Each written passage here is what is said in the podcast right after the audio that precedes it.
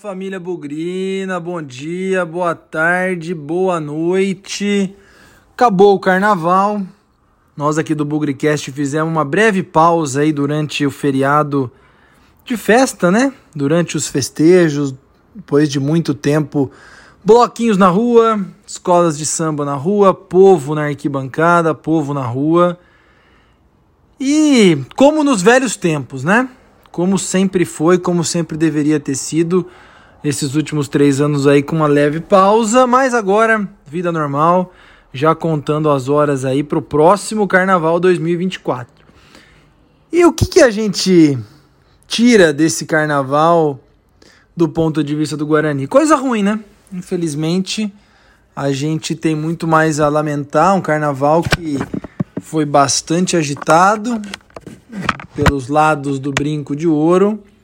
E a gente tem muito a lamentar o desempenho dentro de campo, a gente tem muito a lamentar as decisões de comissão técnica. O Guarani perdeu no sábado para a Ferroviária. Na verdade, o Guarani conseguiu perder no sábado para a Ferroviária, gols 46 do segundo tempo, é, numa jogada de carnaval, né? Ferroviária saiu do campo de defesa, chegou no campo de ataque como quis, parecia um bloquinho passando numa rua vazia, sem nenhum nenhum folião para fazer algum tipo de bloqueio, se é que a gente pode falar assim. E a partir dessa derrota, a gente teve aí uma série de acontecimentos, o principal deles aí, a demissão do Moser. Eu estou gravando esse material na terça-feira. Nesse momento, inclusive, interessa ao Guarani a derrota do São Bento para o São Paulo, tá 1 a 0 jogo em Sorocaba. Tô falando essa, tô marcando essa data porque amanhã, quarta-feira, vai ter uma coletiva do presidente Ricardo Moisés, do superintendente de futebol Rodrigo Pastana, para explicar esse estado de coisas que passou a tomar conta do Guarani nesses últimos dias. Como eu disse, a principal delas, a demissão do Moser, que a gente não sabe se foi demissão por parte do Guarani, se foi pedido de demissão por parte do Moser, se foi o tal do comum acordo, o novo termo do futebol aí para para justificar as saídas dos técnicos, mas a verdade é que amanhã ele vai explicar um pouco mais sobre isso. Nós vamos mudar os pitacos aqui mas amanhã a gente vai ter um pouco mais de clareza, um pouco mais de certeza. Outro acontecimento foi a volta dos que não foram, né? Ninguém entendeu direito do nada, simplesmente do nada.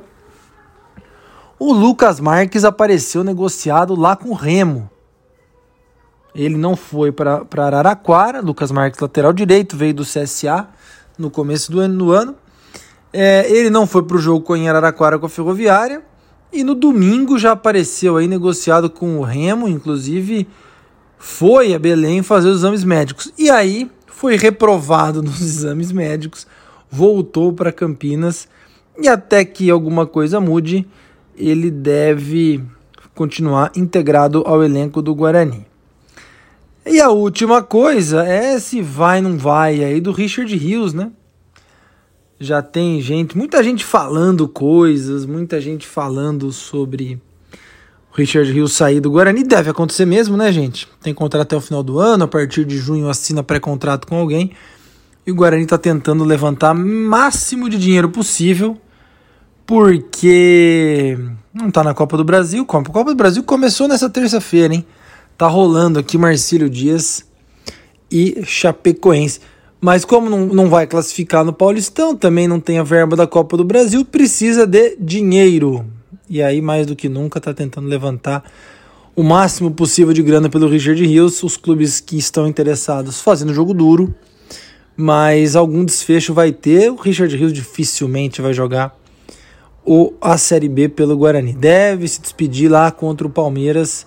Joga aí contra o a Inter no final de semana. Aliás, mais um fato para eu falar daqui a pouco. É, e depois joga contra o Palmeiras. O último fato do carnaval é a história do Limeirão, né? O Guarani supostamente jogaria sábado lá em Limeira contra a Inter, mais uma chuva desgraçada que caiu lá em Limeira. É, praticamente inutilizou o estádio, rompimento de galeria subterrânea, buraco no gramado. Um jogo com Água Santa que não devia nem ter acontecido, né? Mas como hoje os interesses são outros, a Inter jogou, perdeu do Água Santa 1 a 0 e aí vai para um jogo tudo ou nada com o Guarani também, dois times com 10 pontos é, e três vitórias, né? Importante frisar a questão das vitórias aí no desempate. Um empate, na minha opinião, vai ficar bom para os dois, hein? Mas vamos ver o que acontece. O jogo não deve ser no Limeirão. Hoje surgiu um boato aí que o jogo deve ser em Sorocaba, onde as condições de gramado são melhores e, obviamente, pode a presença da torcida visitante também. Eu resumi quatro assuntos do final de semana, do feriado de carnaval. Falei do Moser, falei da derrota, falei do Lucas Marques, do Richard Rios e do jogo em Limeira. Foram cinco, na verdade. E agora eu vou dar um pouquinho mais de ênfase nessa demissão do Moser e essa substituição de técnico. Quem vai ser o próximo técnico do Guarani na temporada 2023? Hora de falar disso. Bugrecast, o podcast da torcida bugrina.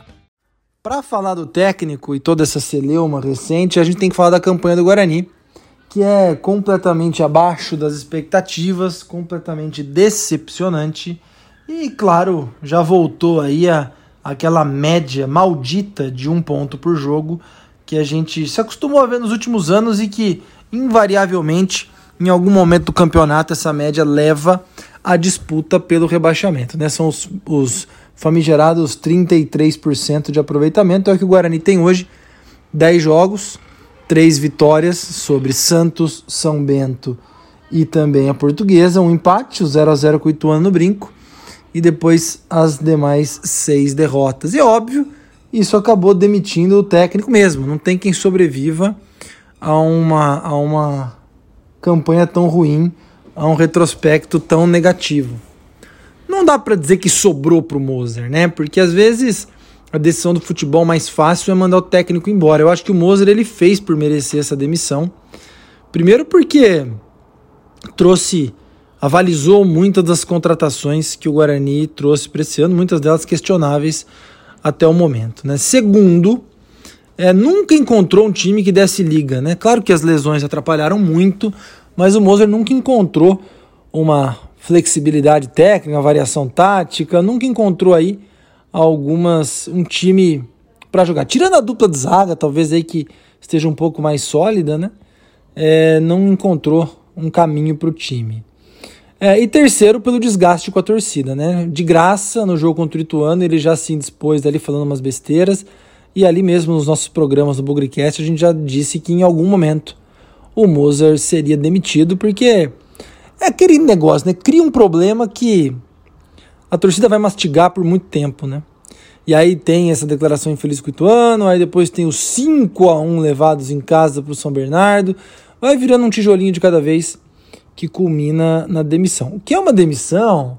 É, não dá para dizer que é esperado, porque a gente tinha todas as expectativas que o Moser fosse fazer um bom trabalho esse ano, depois de terminar a temporada 2022 em alta, digamos assim. Tanto é que ele sai com praticamente 50% de aproveitamento, o que não é uma catástrofe, né? Então, muito técnico já foi é, mantido com aproveitamentos muito piores do que esse. E a verdade é que o Moser não está não conseguiu fazer o que se esperava dele é, nesse, nesse Paulistão. Então a gente, a gente vê isso como uma repetição do passado, né?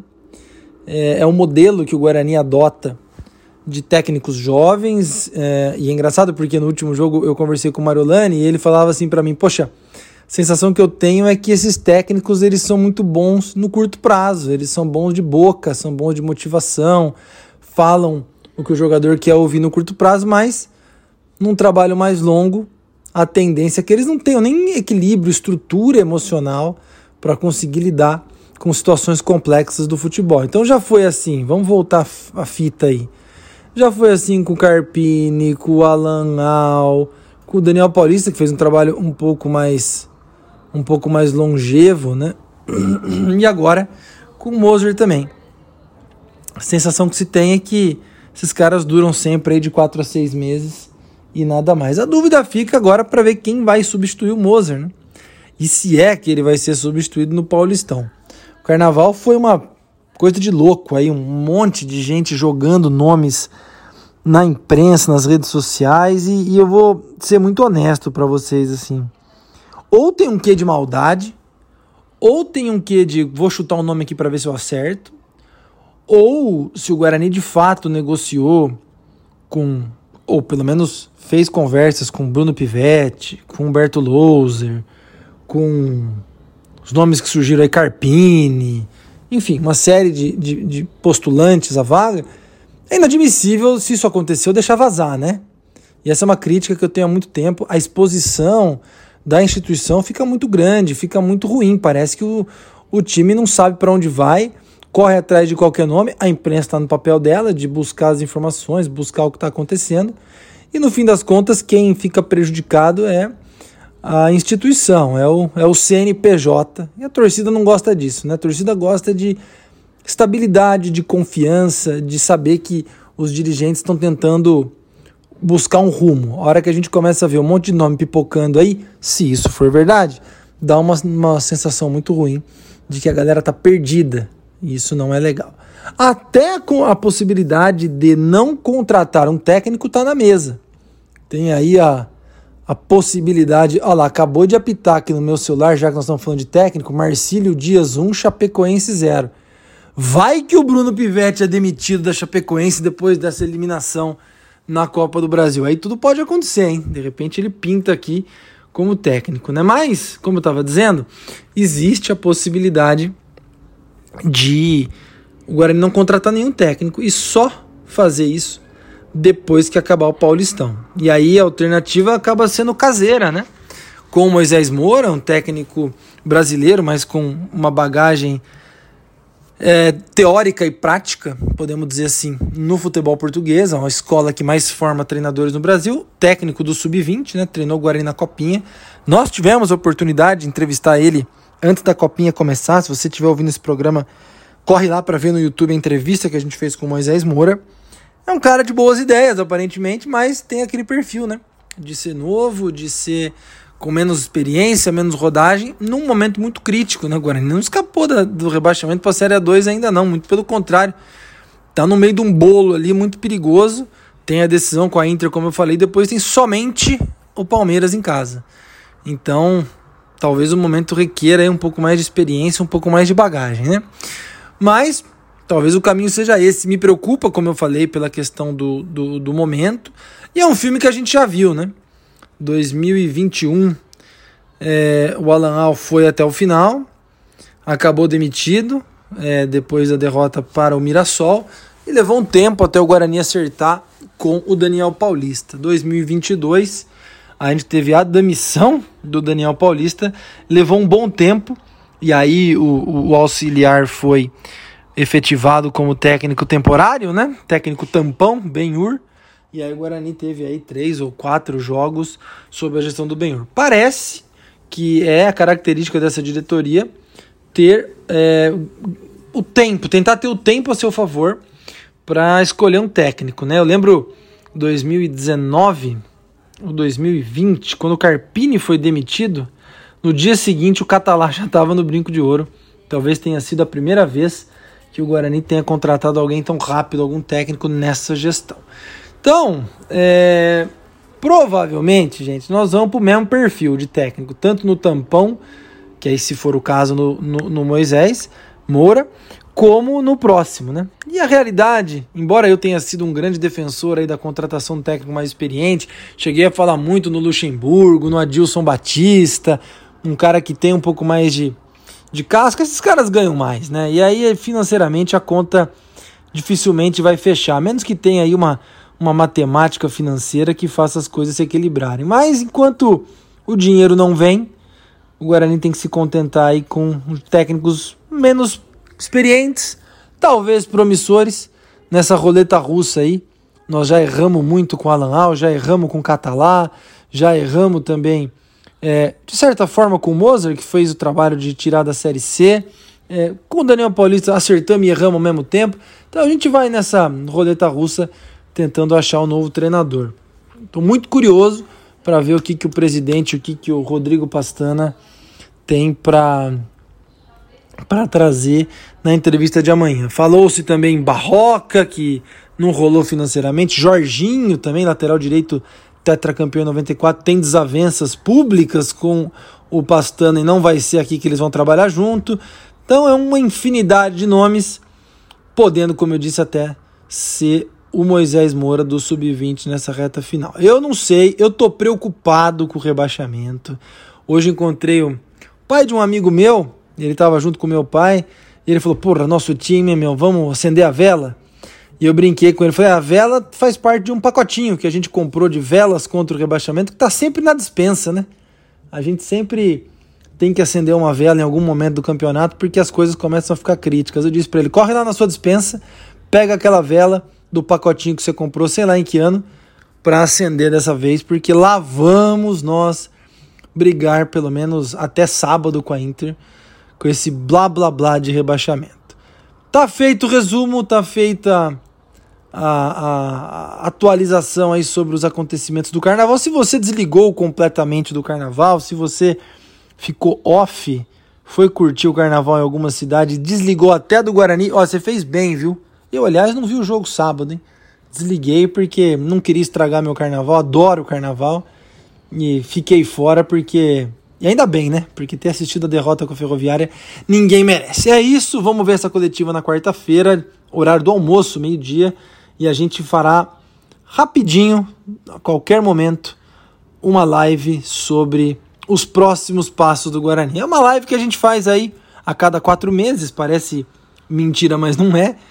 A cada quatro, cinco meses o Guarani tem alguma mudança de comando que obriga a gente a fazer uma conversa de última hora aí com a torcida. É isso, valeu! sem nunca esquecer que na vitória ou na derrota, hoje sempre Guarani. Avante, avante, meu bugre, que nós vibramos por ti, na vitória ou na derrota, hoje sempre Guarani. É Guarani, é Guarani, é Guarani. Guarani.